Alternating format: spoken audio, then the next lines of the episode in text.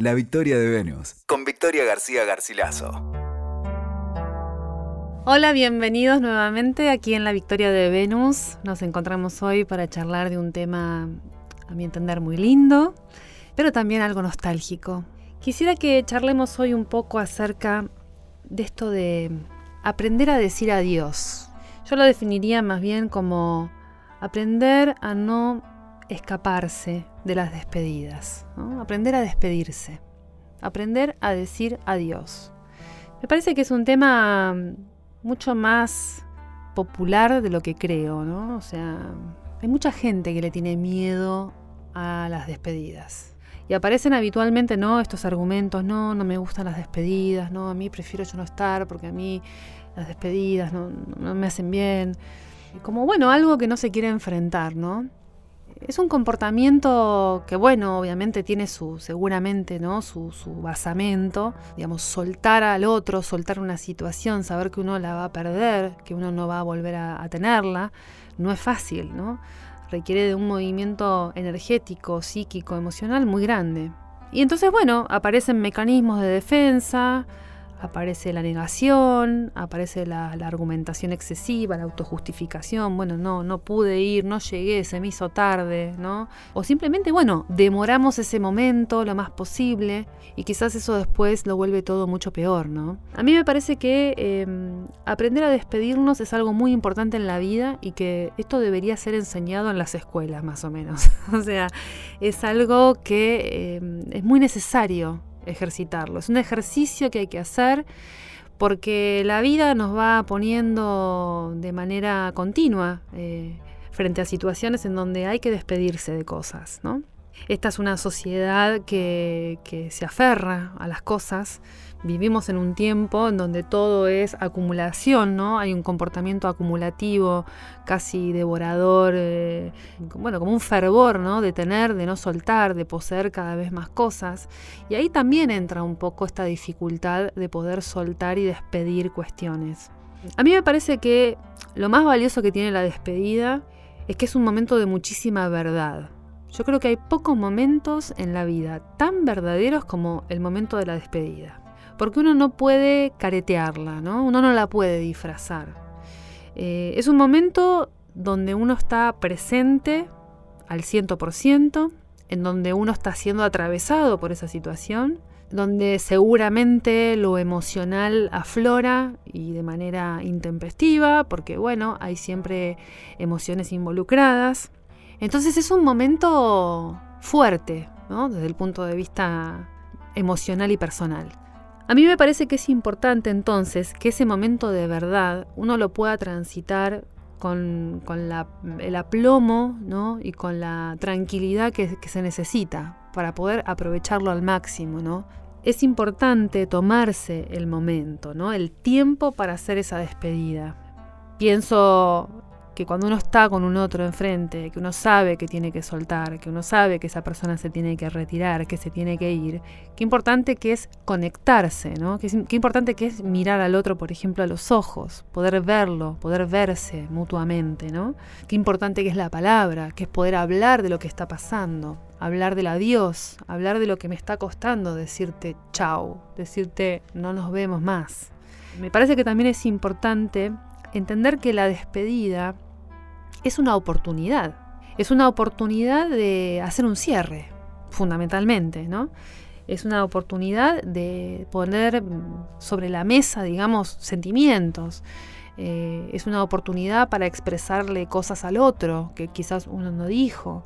Es una oportunidad para escuchar también lo que el otro tiene para decirnos.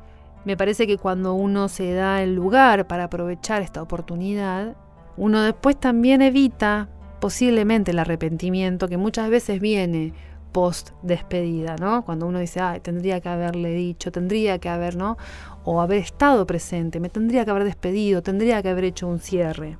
Por supuesto que en los finales, por ejemplo, de las parejas, en las separaciones, me parece que acá se da mucho esto, esto que estoy diciendo, ¿no?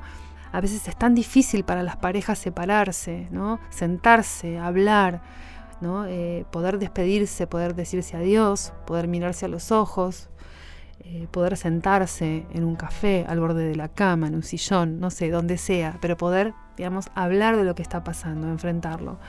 Algunos huyen, cada uno hace obviamente lo que puede con los elementos que tiene. En este temor que digo, ¿no? que es un poco masivo, ¿no? Este, este, es, este es realmente, creo yo, un, digamos, una, una de las, eh, uno de los temores, digamos, más, este, más comunes que hay, ¿no? El temor a la despedida. De manera que nadie puede ser juzgado por querer salir corriendo de esta situación.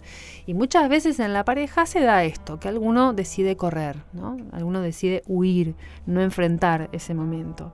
Por supuesto que también esto lo viven muchas familias, por ejemplo, cuando sus hijos se van a vivir al extranjero, personas que han estado en el exilio, que saben muy bien lo que es el desarraigo, la despedida, ¿no? El partir, esos abrazos, esas escenas, esos llantos que uno ve en los aeropuertos muchas veces de personas que se van, ¿no? Y que, y que bueno, se toman un avión y se van a otro lugar. La despedida tiene obviamente un, un condimento mm, dramático, ¿no? Porque bueno, hay ahí como una especie de, sensación, ¿no? De sentimiento de que uno está siendo arrancado de un lugar, ¿no? Expulsado de un lugar, o que uno tiene que necesariamente abrir la mano y dejar que eso que está uno sosteniendo se retire, ¿no? Y no es fácil hacer ese movimiento.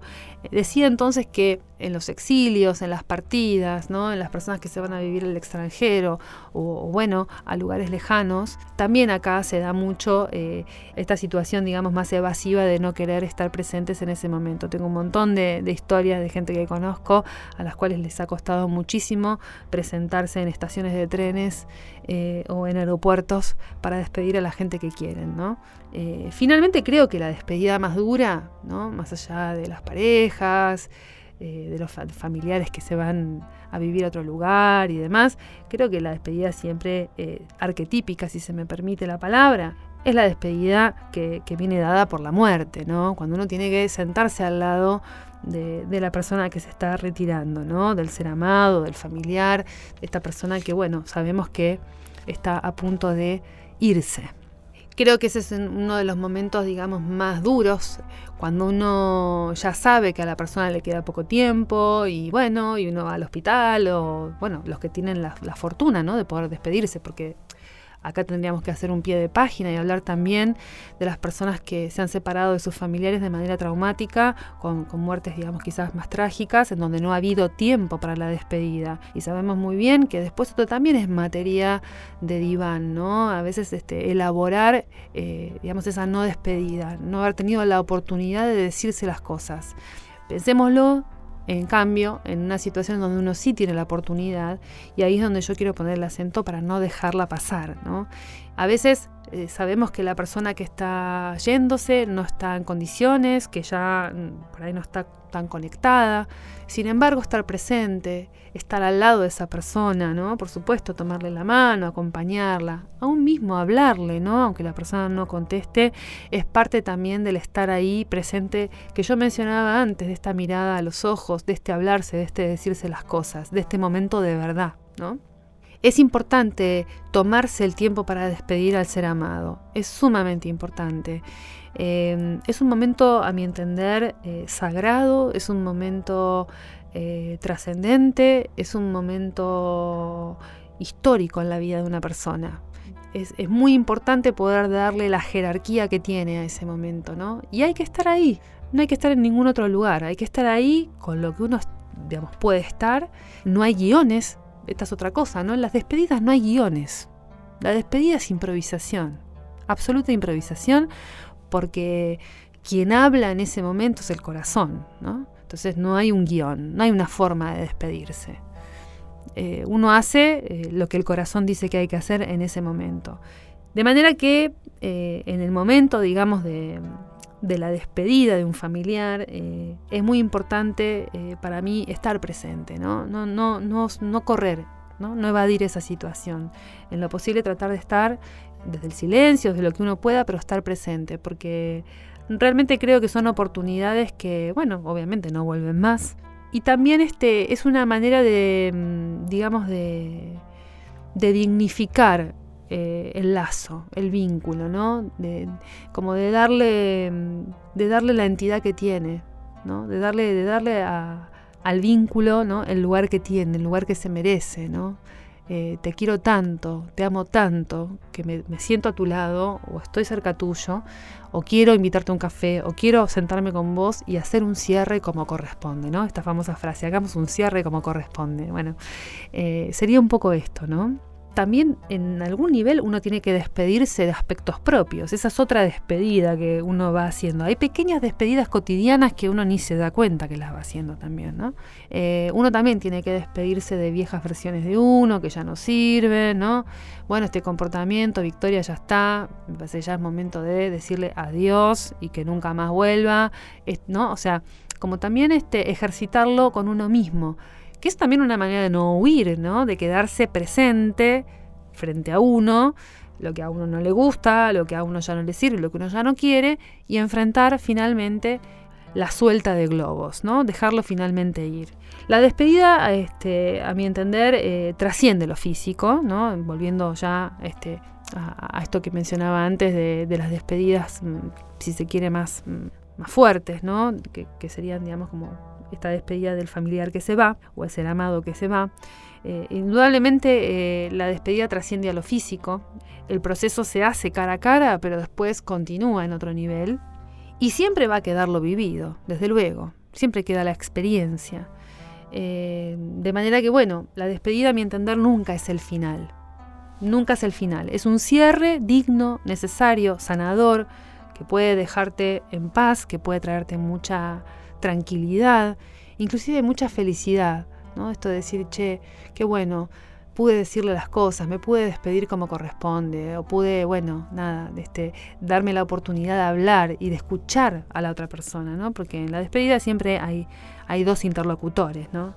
En definitiva, el otro nunca se va, me parece, del todo, ¿no? Aún en las despedidas más fuertes, más profundas, algo queda. Por lo pronto queda lo compartido, queda ni que hablar el recuerdo en el caso de personas que parten, queda el aprendizaje.